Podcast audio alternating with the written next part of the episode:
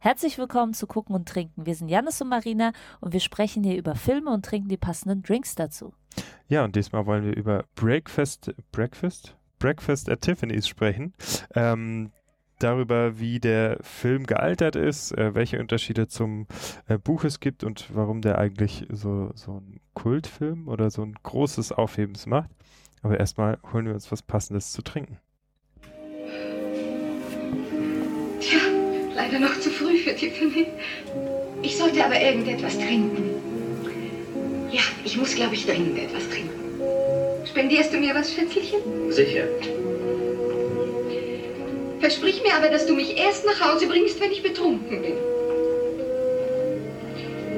Erst wenn ich wirklich genug habe. Boah, das riecht schon nach ultra viel Alkohol.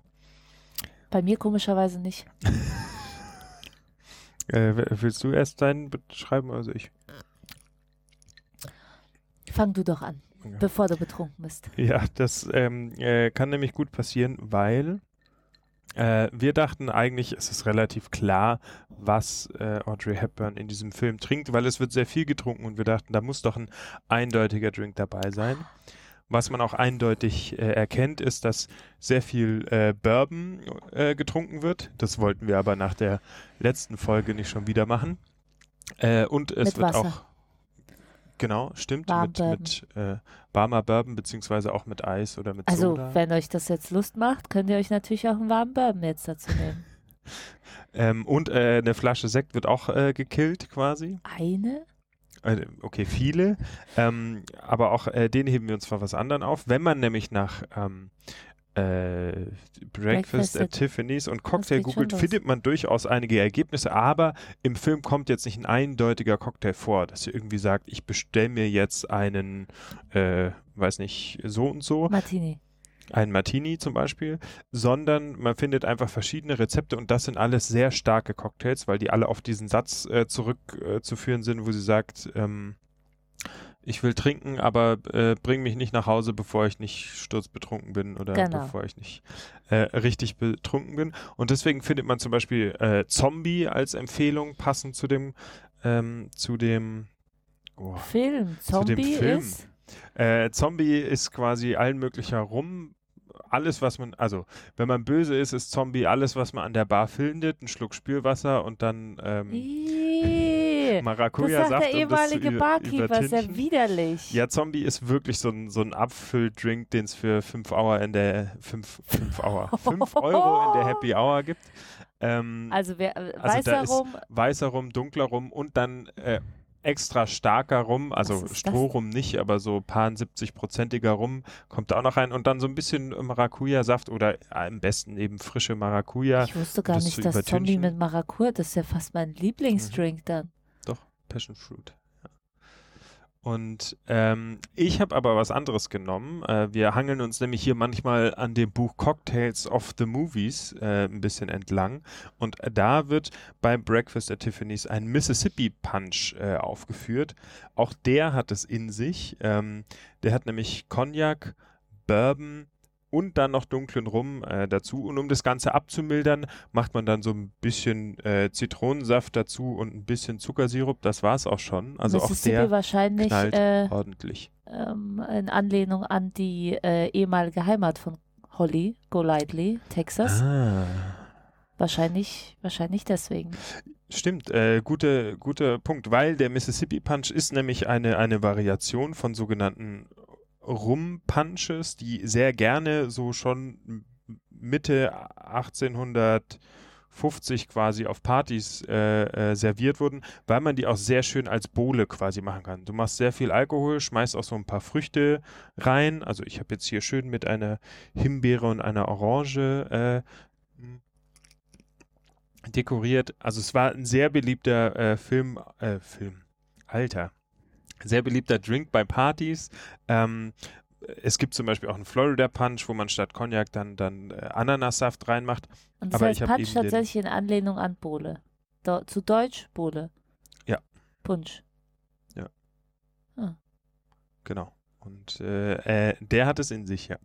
Und äh, es passt natürlich ganz gut, weil auch, auch Holly natürlich gerne Partys schmeißt und äh, die Heimat. Aber was trinkst du denn? Ich, ähm, wir haben uns ein bisschen schwer, also wir haben ja jetzt äh, als äh, neue Ausrichtung äh, no, Non-Alcoholic Cocktails äh, aus, aus der Not heraus. Äh, ich trinke momentan keinen Alkohol und deswegen gibt es für euch immer auch eine alkoholfreie, passende Variante zum Film dazu. Äh, ein Service für Gucken und Trinken. Wir haben einfach mal gesucht, was es noch an Breakfast at Tiffany Cocktails so gibt. Und ich habe ein ähm, einen Cocktail mit äh, Gingerbier, ähm, wahlweise äh, Gin, äh, Zitronensaft äh, und Marmelade äh, rausgesucht. Äh, und der ist tatsächlich sehr Deswegen lecker. Frühstück sozusagen. Genau, also ähm, genau, wenn man mal Marmelade trinken möchte, ist ähm, ein schöner Zucker, Zuckersirup-Ersatz für den Cocktail, kann man bei Smashes verwenden oder ähm, wahrscheinlich auch bei Kaipis. Also eigentlich kann man einfach mal schauen, was man so im Kühlschrank hat, äh, dann den äh, Cocktail mixen und äh, ich finde ihn ganz lecker. Also der ist, Ginger Beer ist dadurch noch ein bisschen süßer, aber es ist jetzt nicht, nicht, nicht, Nicht übertrieben. Man muss schauen, dass man nur eine recht flüssige Marmelade hat und äh, jetzt nicht irgendwie äh, das, was man schön aufs äh, Brot ähm, schmiert. Mhm. Aber es ist tatsächlich ein beliebter Twist für, für alle möglichen äh, Cocktails, Marmeladen als, als Süßungsmittel Als zu nehmen. Süßungsmittel und gleichzeitig als wahrscheinlich eine Frucht. äh, Genau, und du kriegst trotzdem ein Fruchtaroma. beides, Also ich ja. glaube, man hätte bei meinem Mississippi Punch auch den Sugar Syrup durch irgendwie eine, eine Marmelade ersetzen können. Wäre vielleicht ganz Probier's lecker. doch mal aus. So. Und passt dann natürlich auch zum Thema Frühstück mit Marmelade. Genau, wie, wie so Frühstück, Breakfast at Tiffany. Äh, Ich frage mich auch die ganze Zeit, also der, der Titel ist ja schon sehr bezeichnend, ähm, aber eigentlich wird äh, bei Tiffany nur einmal gefrühstückt und zwar vor Tiffany, vor der Scheibe in der ersten Szene. Ganz am Anfang Ganz schiebt sie am sich Anfang. ein Croissant und einen Kaffee rein. Genau, und das ist ihr Frühstück bei Tiffany. Ähm, Und- ihr, ja, Und da geht sie immer hin, wenn sie Weltschmerz hat. Aber vielleicht äh, gehen wir einen Schritt zurück und fassen ganz kurz den Film zusammen. Wer ist überhaupt sie? Sie ist äh, Holly Golightly und dieses Golightly zeigt das schon, sie ist ein, ein leichtes Mädchen sozusagen. oh, Ähm, sie, äh, also Holly Golightly lebt quasi in Manhattan und ähm, hat sich, ist ein, ein im Film ein Partygirl, äh, ist von Partygirl. einer Party zur nächsten, schmeißt selber gerne Partys und lässt sich dabei vor allem von äh, Männern aushalten äh, und sich von denen immer wieder alles mögliche Geld zustecken. Ihr Ziel ist es eigentlich, einen reichen Millionär zu heiraten und damit endlich ihre Geldsorgen hinter sich zu lassen. und die Geldsorgen eigentlich äh, für ihren Bruder zu sorgen dabei.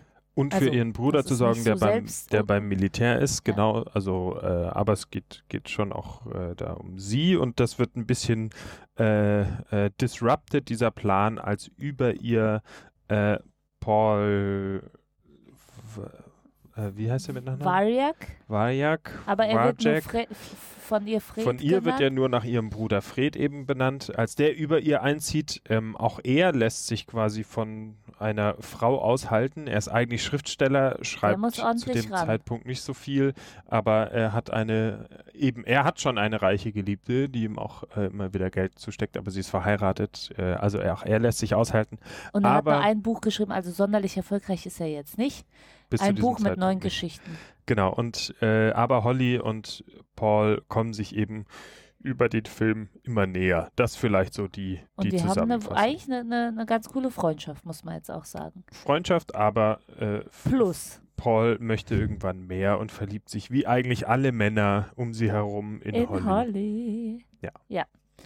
Ähm, genau. äh, Witzigerweise muss man dazu sagen, äh, dass wir den Film. Ich habe hier Probleme mit meinen Drinks. Ich, oh, ich mag ja Drinks mit ähm, äh, Crushed Eis nicht so gerne. Vor allem, weil mich das die ganze Ah, Zeit darauf verleitet, darauf, darauf rumzukauen. Ah. Und sie fall, das Crushed Eis fließt immer daneben. Aber, yo. Wir, äh, haben, wir haben tatsächlich den Film äh, ein zweites Mal schauen müssen, weil wir beim ersten Mal abgebrochen haben. Und ähm, da können wir vielleicht später nochmal dazu kommen, äh, wie, wieso wir es jetzt beim, wie wir es beim zweiten Mal ähm, fanden. fanden. Ähm, aber eigentlich genau geht der Film äh, um Sugar Mamas, Sugar Daddies und ihre äh, Callboys äh, und Girls äh, und Escort-Damen. Also es ist eigentlich für 1961 ein sehr expliziter Stoff. Ja, wobei, und das ist vielleicht einer der Unterschiede zum Buch, im Buch ist Holly ganz klar eine Escort-Dame. Ja, das Buch Ähm, wurde geschrieben von Das Buch wurde ein geschrieben paar von Jahre vorher. Truman Capote, Ja. genau, und ähm, da ist, ist äh, Holly sehr eindeutig irgendwie als Escort-Dame unterwegs und im Film wird es immer so ein bisschen umschrieben. Also sie, sie geht zwar irgendwie da mal mit dem Millionär mit und sagt danach, das war irgendwie ein, ein Arsch und der hat gar nicht so viel Geld und man weiß nicht genau, was ist in der Nacht noch passiert. Ähm, und auch Gleichzeitig so erzählt sagen, sie sagen immer die wieder. Männer ganz explizit, ich habe dich zum Essen ausgeführt, da ist jetzt wohl mehr drin als Genau. äh, gute Nachtkuss. Genau, und meistens endet es quasi bei ihr vor der Tür. Sie Mhm. Ja. flüchtet in ihr Apartment und die Männer klopfen davor und äh, wollen reingelassen werden, weil sie ihr schon äh, 50 Dollar Toilettengeld zugesteckt haben. Wie gesagt, der Film versucht es sehr geschickt zu umgehen. Das ist bei, bei Paul oben drüber ein bisschen eindeutiger, so ja, ein bisschen, sie, weil man seine sieht, wie Sugar die Mama legt ihm 300, äh, äh, 300 Dollar hin, was, auf den Nachttisch so die sehr, sehr klassische, viel die klassische äh, Bordellbezahlung auf Genau, den die hat Nachttisch ihm die, sie und hat ihm die äh, Wohnung eingerichtet äh, und Mhm. äh, gekauft. Äh, sie ist Dekorateurin, ist verheiratet, sein, also Pauls äh, Sugar Mama und äh, bezahlt ihn, äh, schreibt ihm Schecks, äh, redet auch mal von äh, bezahltem Urlaub. Als er ihr, ähm, sagt, dass er sich dass er sich verliebt hat, verliebt sagt sie gar kein Thema. Hier sind 1000 Dollar. hier sind f- 1000 Dollar, fahr weg und sei halt für mich da, wenn ich dich brauche. Genau. Also es ist schon sehr explizit wirklich. Wir sind ja explizit. trotzdem trotzdem in der Zeit äh, der der Zensur, was so die ganzen sexualisierten äh. Inhalte in Hollywood ein äh, ähm, genau Ja. sich auf Hollywood Und da bezieht. geht der Film, also genau, äh, wabert der Film so dazwischen. Trotzdem hat äh, Truman Capote die Verfilmung, also nicht nur deswegen gehasst, sondern auch ein bisschen für die für die äh, Hau Hauptdarstellerin, weil er hatte eigentlich Marilyn Monroe im Kopf und äh, geworden ist es eben Audrey Hepburn. Genau, der äh, gefühlt wurde das Buch auch wirklich sehr äh, dafür geschrieben, dass es auch verfilmt wird. Und zwar ähm, mit Marilyn Monroe. Capote hat äh, da sehr krasse Parallelen auch aus äh, Marilyns eigener Biografie reingenommen. Und zwar, äh, sie wurde ausgenutzt und auch ausgehalten von älteren Männern. Sie hat einen Künstlernamen. Sie äh, ist irgendwann mal nach, äh, nach New York gefahren, um praktisch sich eine neue Identität äh, aufzubauen. Und ähm, es hätte tatsächlich auch die Rolle ihres Lebens werden können, weil alles äh, steuert bei Marilyn auch in ihren vorherigen Filmen ähm, tatsächlich darauf zu, dass Marilyn ein ja, ein, ein, ein Man-Eater, eine Verführerin, eine äh, mit einer gewissen Naivität, aber schon so, ein- so ein Party- und Showgirl ist, äh, welches auf der Suche nach der großen Liebe beziehungsweise nach einem Millionär ist, auch in ihren vorherigen Filmen, wie angel ich mir einen Millionär, das verflixte siebte Jahr, ist das alles Some Like It Hot. Some Like It Hot. Haben das wir ist schon besprochen, das verflixte siebte Jahr und Some Like It Hot. Genau, Schaut mal hört in doch mal rein. Archiv. Auf jeden Fall ist es, äh, genau, hätte es eigentlich die, die Rolle ihres Lebens werden können, weil natürlich die, die Rolle nicht, äh, nicht ein naives Dummchen zeigt, sondern schon mehrere Ebenen hat und auch einen gewissen Weltschmerz, wie du schon gesagt hast, äh, hervorbringt. Aber, Aber- ihr Berater Genau, hat Lee, gesagt, Lee, Lee Strasberg, ihr damaliger, ja, großer Influencer in ihrem Leben und Schauspiel, äh, Schauspielagent und äh, bist du der äh, Trainer? Influencer in meinem Leben? Vielleicht, wenn du es willst, aber hoffentlich nicht so wie die Strasbergs für Marilyn. Äh, hat ihr, und das ist 61, ist ne, so eine ein, ein, ein, kurze Zeit vor ihrem Tod, ähm, ein, zwei Jahre, je nachdem wann es gedreht wurde, ähm, hat ihr davon abgeraten, äh, Eine Prostituierte, eine Prostituierte zu spielen, Ja. die so explizit Prostituierte ähm, genannt wird. Ist, was es ja da am Buch. Ende gar nicht wurde. Aber äh, am Ende wurde es Audrey Hepburn und ich meine, äh, die Parallele ist ja, es gibt zwei Fotos aus Hollywood, die man kennt, sozusagen. Das eine ist Marilyn auf dem, auf dem Aufzugsschacht Ja.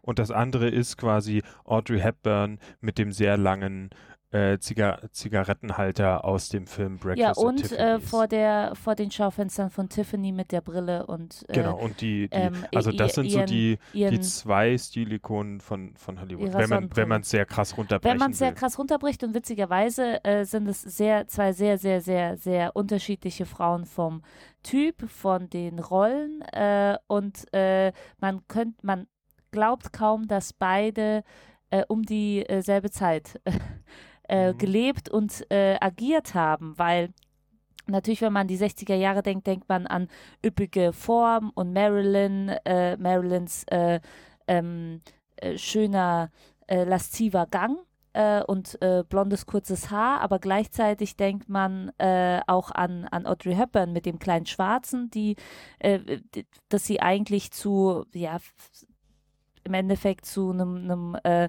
modischen It-Piece gemacht hat, äh, ihre großen Hüte, äh, flache Ballerinas, flache Schuhe, enge Capri-Hosen, ähm, also tatsächlich äh, ein ganz anderer Typ Frau. Ähm, wie hat äh, ähm, Oscar Wilde gesagt, äh, mit Audrey könnte sogar die Brust aus der Mode kommen.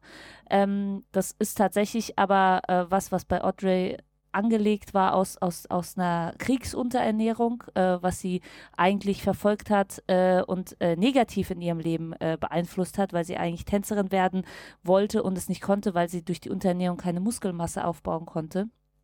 Und äh, ihre Körperform war eigentlich das, was sie halt nun mal hatte und äh, was sie aber äh, oder was, was im Endeffekt für die 60er Jahre dann oder Ende 60er Jahre dann sehr bezeichnend war. Und beide Frauen ähm, können gar keine direkte Konkurrenz äh, sein und man könnte sich eigentlich, also in, in dem Hm. besten, ähm, besten Film könnte ich mir nicht äh, vorstellen, dass man beide Frauen also als, als Konkurrentin zueinander castet. So. Außer, außer hier vielleicht. Außer hier? Aber es stimmt schon, die, was du auch gesagt hast. Eigentlich ist es ja was, was Audrey Hepburn verändert diese Rolle und gleichzeitig ist sie eben eigentlich ja nicht dieser Man-Eater, dieser. Überhaupt nicht. Und Ja. äh, durch ihre, also sie hat ja eigentlich eine, eine, eine französische ähm, äh, aristokratische Eleganz, sagt man. Äh, und äh, deswegen sagen auch einige Filmkritiker, dass sie eigentlich, also äh, so laut äh, äh, Schauspiel und, und Filmschule einfach komplett falsch besetzt ist. Sie ist, sie, sie ist nicht die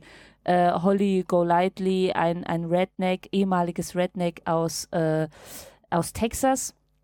Sie ähm, äh, schafft es aber dadurch, diese krass sexualisierte Rolle äh, sehr elegant zu umspielen. Also, dass man die Mhm. ganze Zeit denkt, okay, die Männer verfallen ihr, aber eigentlich, weiß ich nicht, spielen sie Topfschlagen im Schlafzimmer. Also, man, man, man kann sich gar nicht vorstellen, mit Marilyn wäre die Rolle sehr viel ähm, expliziter geworden, ohne dass man äh, hätte neue Zeilen dafür schreiben müssen.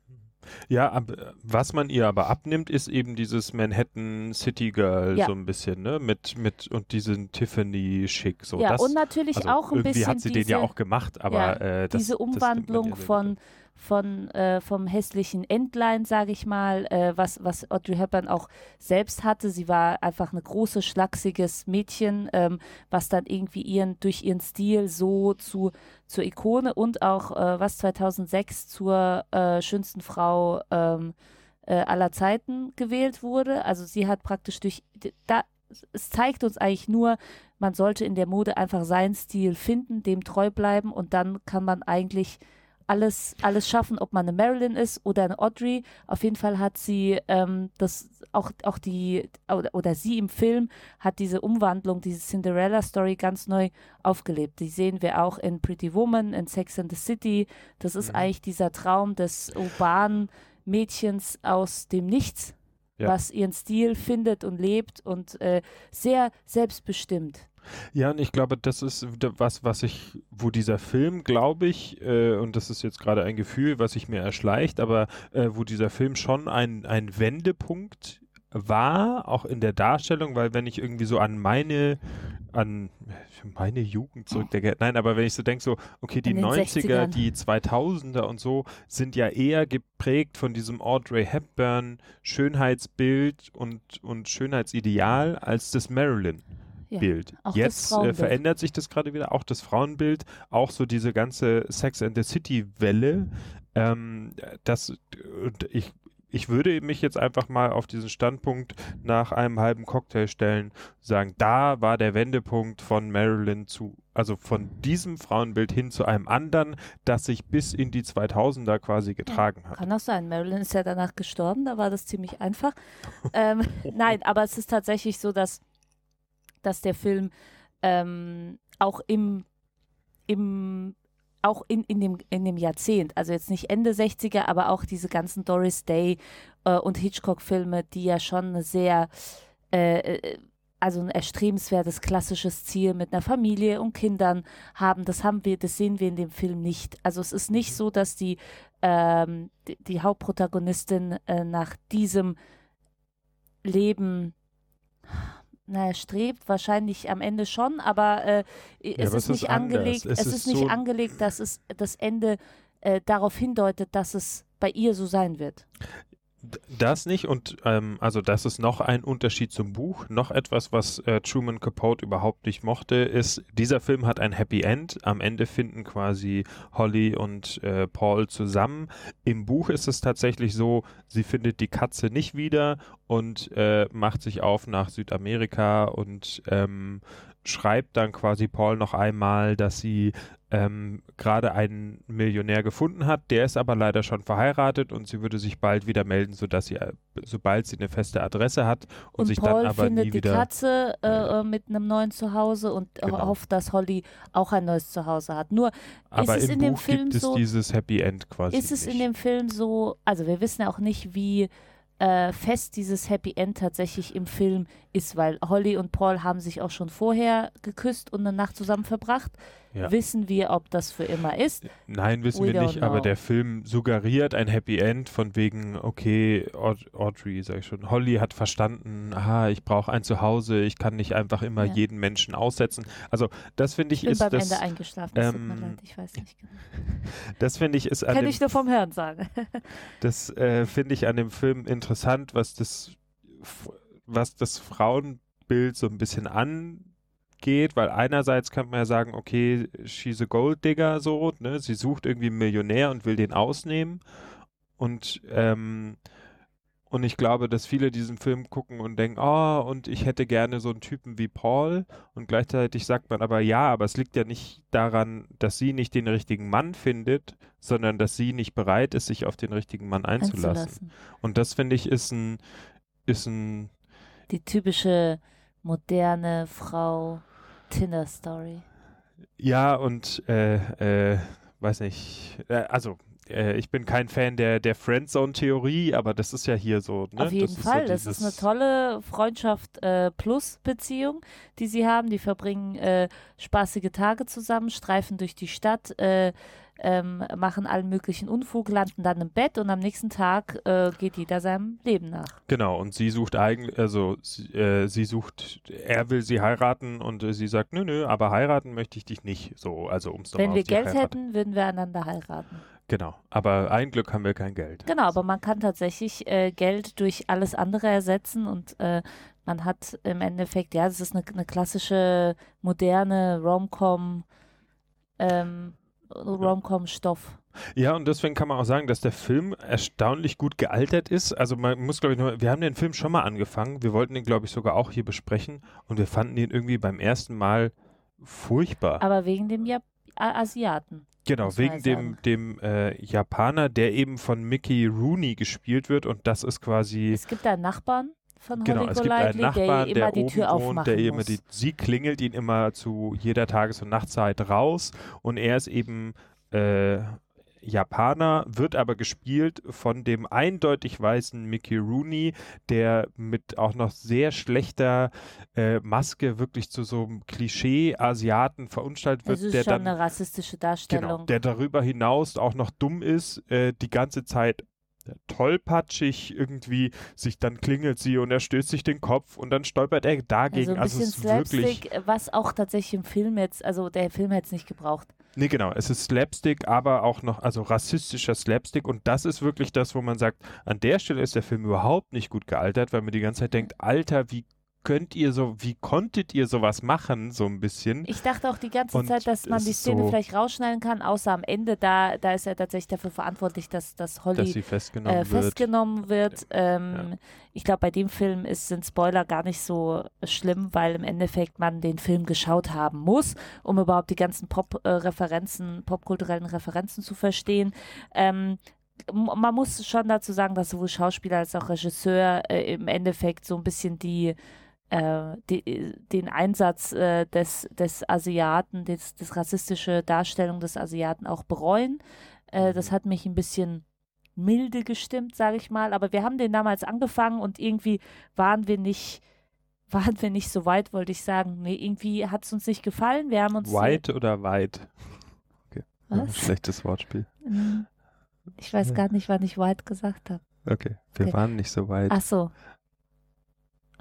Ne? Das war ein schlechtes wir Wortspiel. sind schon White. ja, ich weiß, wir sind Falls sehr white, aber selbst uns wisst, ist ja. das Whitewashing aufgefallen. Das, nee, das ist, das fällt jedem auf. Äh, und gleichzeitig äh, war es gut, dass wir den Film zweites Mal angefangen haben, weil ich fand ihn äh, doch schon ähm, unterhaltsam. Aber tatsächlich ist er, ist er, also diese Szene stößt dieses wiederkehrende Szene und den, der Einsatz äh, des Asiaten wird äh, stößt einem sehr unangenehm auf und reißt einen schon also sehr es raus. ist nicht so, dass Nein. man irgendwie denkt so, na, ein bisschen, also wo man sagt, oh, ein bisschen klischeehaft, Das ist es tatsächlich bei den ganzen James Bond-Filmen, äh, kann man drüber hinwegschauen, weil man dann denkt, ach, das wird irgendwie kulturell, was ja, ein es ist eine kulturelles Zeit Event oder es ist so ein bisschen. Stereotyp. Also es gibt Ja, ja, einen also es Unterschied zwischen Stereotyp, nein. Stereotype Es nicht Darstellung und wirklich Stereotyp. irgendwie, das ist hier wirklich äh, äh, herablassend und, und unnötig. Also das stimmt schon.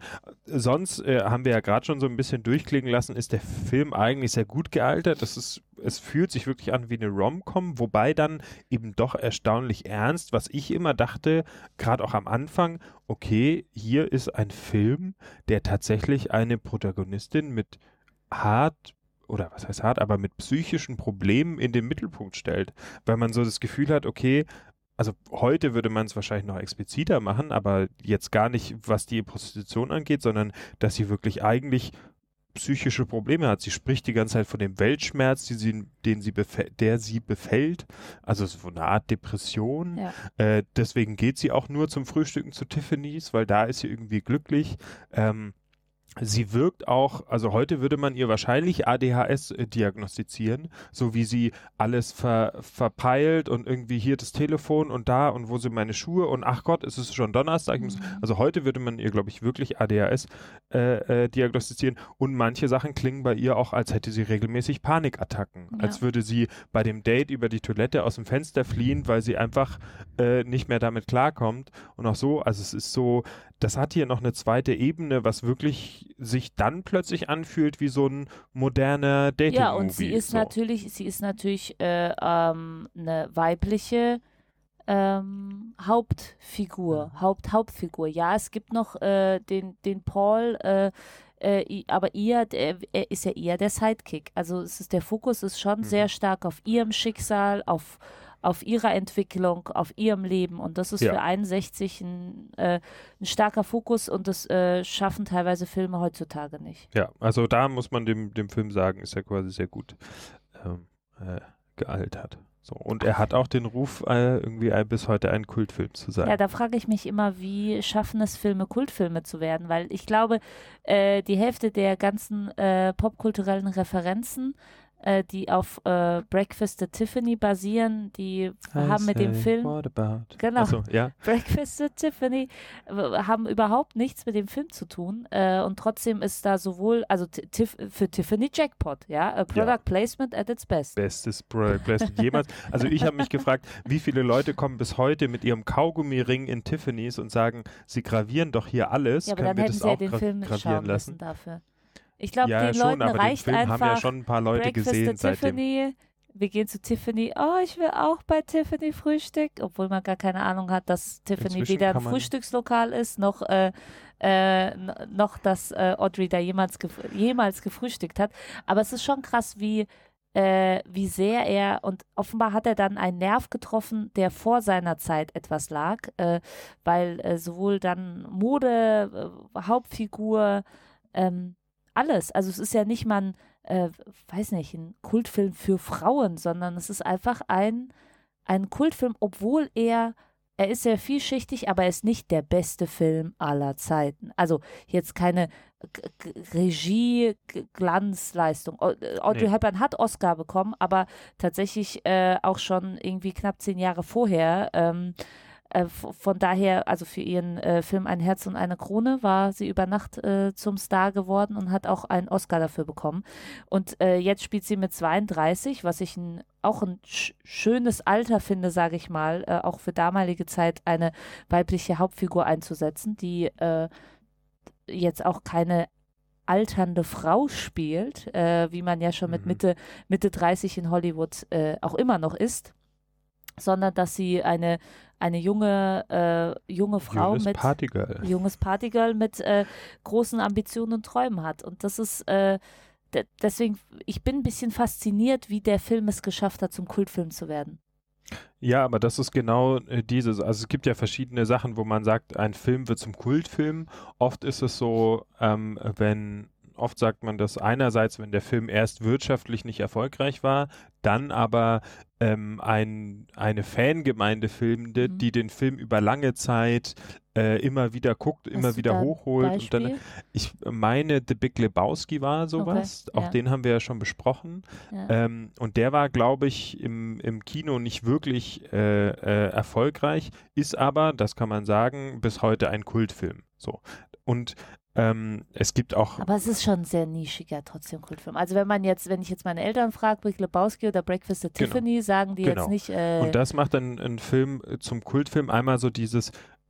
Und dann gibt es das, was du angesprochen hast, dass sie äh, einen Stil prägen, so wie hier, dass sie irgendwie äh, sowas prägen, dass sie sagen, wow, genau den Zeitgeist getroffen ähm, da, äh, und ja. darüber hinaus irgendwas irgendwas äh, beeinflusst. Und diese ganzen, äh, also offenbar hat es, hat es ja irgendwie zahllose ähm, andere Kreative dazu bewogen, irgendwie darum herum irgendwelche äh, Referenzen und äh, Ikonisierungen zu machen. Also es gibt, es gibt ja. Äh, äh, super oft das nachgestellte Bild mit den ähm, mit den, äh, vor der Glasfront, mit der Zigarettenspitze, äh, mit ihrer übertrieben langen Zigarettenspitze. Ich dachte auch immer, dass, äh, bevor ich den Film gesehen habe, dass es eher eine übertriebene Darstellung, ähm, eine künstlerische Freiheit äh, der ganzen Bilder war, aber nein, sie hatte sie wirklich. Ähm, ich ich finde auch, äh, jetzt wo ich drüber nachdenke, auch die, die Party äh, bei ihr in der Wohnung ist mhm. ja ausufernd. Also ja. die Leute, die, die, da, da Auf werden so ja. einer WG-Party würde ich auch gerne nochmal sein. Ja, das wird auch nochmal sein. Du, du bist doch nicht 32, es kann alles noch kommen. Äh, aber also ladet mich ein, falls ihr eine Breakfast at Tiffany Party macht. es ist auf jeden Fall eine sehr ausschweifende, also da sind ja, sind ja dass da, also wahrscheinlich äh, wo werden da auch Drogen äh, konsumiert, weil ja Holly am Ende ja auch festgenommen wird vom Rausch, Rauschgiftdezernat. Äh, das heißt, das ist tatsächlich ja nicht nur irgendwie ein bisschen äh, Champagner und ein bisschen äh, Bourbon gewesen, sondern es äh, werden da auch Drogen konsumiert und trotzdem. Und wofür brauche ich sonst so viel Toilettengeld, um nicht ein Scheinchen haben? das ist die Frage. Kann? Die Frage ist, die, ich, was ist Toilettengeld? Ich hätte gerne auch Toilettengeld. Ich meine, sie kriegt, also es wird auch dafür, auch sehr anerkennend äh, angeschaut. Für 50 Dollar damalig wären jetzt ungefähr 400 äh, Euro umgerechnet, glaube ich. Äh, 50 Dollar Toilettengeld kriegt sie jedes Mal. Was macht man damit? Tatsächlich ja Nase pudern. Äh, gibt man das der Toilettenfrau? Äh, verschwindet man dann in einem Taxi? Also kann ich also das Holly nächste Mal... verschwindet damit meistens im Taxi. Wahrscheinlich. Ich, also stehe ich dann auf und sage das nächste Mal, das ist ja wie, das sind die neuen, das ist wie damals die, die, äh, die, die heutzutage Sunnyfair-Anlagen. Ich brauche noch ein bisschen Toilettengeld. ja, sage ich auch. Hast du einen Euro? Nee, 70 Cent. Damals waren es noch 50 Dollar. Ja. Ja, äh, ja was? Wisst ihr, was Toilettengeld ist?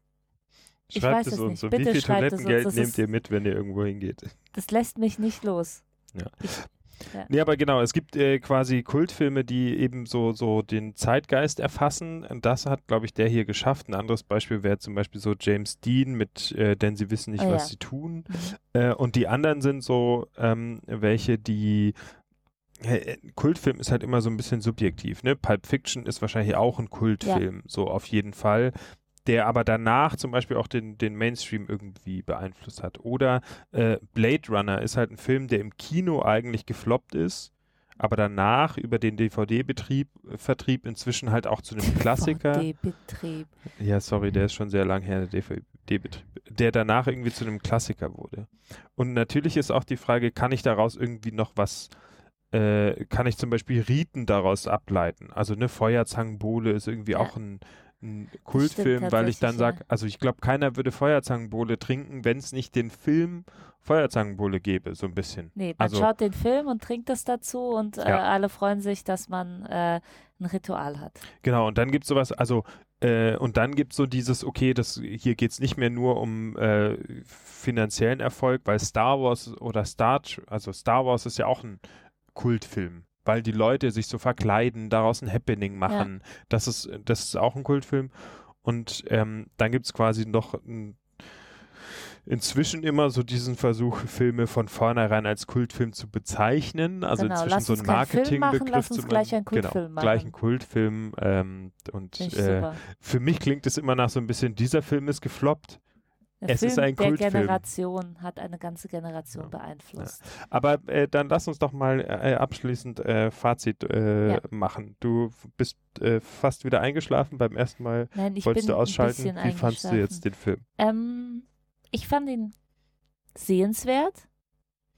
Ich muss sagen, nicht so sehenswert. Also, äh, ich finde ihn sehenswert, Punkt. Man sollte ihn mal gesehen haben in seinem Leben. Ich finde, wir haben ihn auch äh, wirklich, wir haben sehr lange gebraucht, bis wir ihn sehen. Sagen wir es mal so. Es liegt vielleicht auch daran, dass wir auf den gängigen Streaming-Plattformen auch nur die deutsche Version bekommen. Wenn ihr ihn in, äh, mit, mit, äh, mit in Originalfassung schaut, äh, äh, schauen könnt, äh, schaut ihn so. Ich finde es ein bisschen, ja, also wobei andererseits ist die Synchronisation schon ganz gut, von daher ähm, kann man, naja. kann man, kann man beides schauen, sollte man auch mal geschaut haben. Ich weiß jetzt äh, nicht, ob ich ihn in nächster Zeit ein zweites Mal schauen werde. Ich finde, äh, als äh, weibliche Hauptfigur äh, finde ich äh, Audrey äh, als Holly sehr gelungen. Ich finde es gut, dass es eine, überhaupt so ein weiblicher, starker weiblicher Charakter ist. Über einige Sachen muss man hinwegsehen, wie bei vielen Filmen aus den 60er Jahren. Aber nicht bei allen. Ähm, ich muss die ganze Zeit dran denken, wieso ich Some Like It Hot mit Marilyn so oft gesehen habe äh, und er immer mir noch nicht ähm, langweilig wird. Gleichzeitig, ja, Breakfast at Tiffany's muss man gesehen haben. Wahrscheinlich muss man auch mal bei Tiffany gewesen sein. Ich war da noch nie. Ich finde vor allem auch die äh, Musik sehr hörenswert. Ähm, die Musik kommt von Henry Mancini, einem der, ich würde schon mal sagen, größten Ja. Jazz-Filmmusik-Titan des Auch äh, größten 20. Musik, Filmmusik-Titan. Ja, Auf jeden Fall. nicht ja. mal des 20. Jahrhunderts, also dem muss man erstmal nachmachen, wie viel Musik er geschrieben hat. Immer wenn ich bei älteren Filmen denke, oh, ich mag die Musik, kommt sie meistens von Henry Mancini. Ihr kennt ihn bestimmt aus dem Pink Panther Theme. Ähm, er hat auch äh, Moon River geschrieben. Danke Moon für River, den Ohrwurm von Pink Panther. Moon River äh, ist auch, Auch jetzt in deinem Kopf.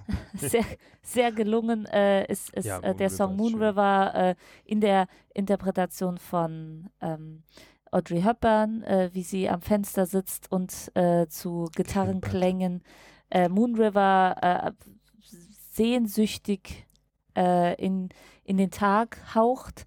Ähm, ich kann ihn mir aber auch von Marilyn vorstellen. Also ich muss mir die ganze Zeit jetzt die ganzen Szenen auch in, in dieser Ich finde es Doppelbesetzung beeindruckend, vorstellen. dass du es schaffst, äh, wenn Immer wir mal nicht einen. Marilyn-Film zu gucken, trotzdem nicht, die ganze Zeit über Marilyn zu gucken. Wir haben, glaube ich, schon drei Folgen mit Marilyn gemacht und trotzdem Das stimmt. jetzt mal nicht. Und, Also äh, Moon River, Henry Mancini, auch wegen der, ähm, äh, ist auch durch den Film hinweg, die Titelmelodie äh, kommt immer wieder in unterschiedlichen Versionen Mhm. mit Chor, Instrumental, mit Audrey.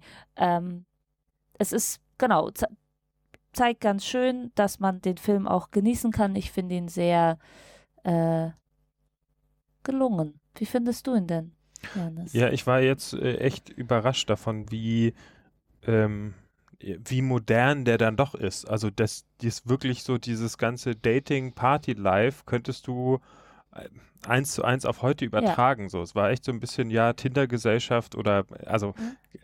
Keine Ahnung und dann diese doch erstaunlich vielschichtige Figur, die so die die äh, Holly darstellt. Ich meine, ähm, der, ich meine, sie wurde mit 14 verheiratet. Da dringt sogar so eine, so eine Missbrauchsgeschichte durch, relativ eindeutig. Also diese, wahrscheinlich würde man heute den Film anders machen, aber der Film hat heute so, so viel, wo man denkt, boah, also, boah, krass. Und man kann viele der Sachen einfach nachvollziehen. Ja. Einmal, weil der so viel geprägt hat, aber weil diese Mo Probleme ähm, äh, nicht aufhören. Und ich glaube, das macht immer einen zeitlosen Film aus, Ja. dass er so diese großen Fragen aufwirft und ähm, dies stellt der Film auch. Ähm, ja, dass man über den Japaner quasi hinwegsehen muss, ha- haben wir gesagt, aber ich glaube, den, man muss den Film wahrscheinlich mal gesehen haben und ich war jetzt nach dem, nach dem ersten Anlauf wirklich überrascht, Ja. wie gut er mir dann gefallen hat, Ja, weil das das, stimmt. erste Mal, wir dachten eigentlich,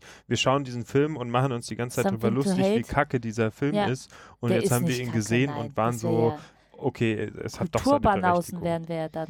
Ja. Wie, wie hat dir denn der Drink geschmeckt? Ich bin jetzt am Ende meines Drinks und äh, ich muss sagen, davon könnte ich auch vier trinken. Es ist ein bisschen süß. Äh, macht Alkohol rein, wenn ihr könnt und wollt. Dann ist er auch sehr lecker bei mir und bei dir. Ähm, ja, das ist quasi so ein Drink, wie ich ihn eigentlich nicht mag, äh, weil der, also ich habe mich erst gefreut, weil da ist Cognac drin, Bourbon und dunkler Rum und wir haben weder schlechten Cognac noch schlechten Bourbon. Also da war jetzt sehr guter Cognac und sehr guter Bourbon drin. Ähm, Und schlechter Rum oder was? Nein, der Rum war, der Rum war auch okay, aber der war jetzt nicht äh, stellar. So, also um den Rum war es mir nicht schade, um den Cognac und den Bourbon fast so ein bisschen, aber irgendwie Cognac, Bourbon und Rum zusammen zu ballern, da geht halt dann alles drei so ein bisschen unter. Das Ja? schmeckt am Ende nach Alkohol. so einer, ja, so nach, ja, der, der Rum dominiert am Ende, die Mhm. feinen Töne von so einem Cognac. Es, ja, Rosine und so kommt noch durch, je nachdem, was man nimmt. Aber sonst hat man, hat man noch ein bisschen äh, äh, Zitrone und, und äh, Sugar Syrup drin. Also ich, Ich glaube, ich auch, würde was eine es- andere Punchart Ja, was- trinken. was dann lieber mit hat. Pineapple, dann habe ich irgendwie wenigstens Ananas Tropical. oder so. Ja, aber, Aber, also aber wieso hat man nicht einfach von, von einem oder zwei Alkoholsorten einfach mehr genommen? Dann hätte er genauso geknallt. damit's mehr knallt. Ach so, es knallt Damit mehr, man wenn man unterschiedlichen Kopfweh hat. Alkohol hat. Nee, man hat am nächsten Tag einfach mehr Kopfweh, hat dann das Gefühl, es hat mehr geknallt und das äh, musste Audrey ja auch Siehst du, das erleben. war ja dann im Endeffekt, als wärst du auf der Party gewesen. Genau.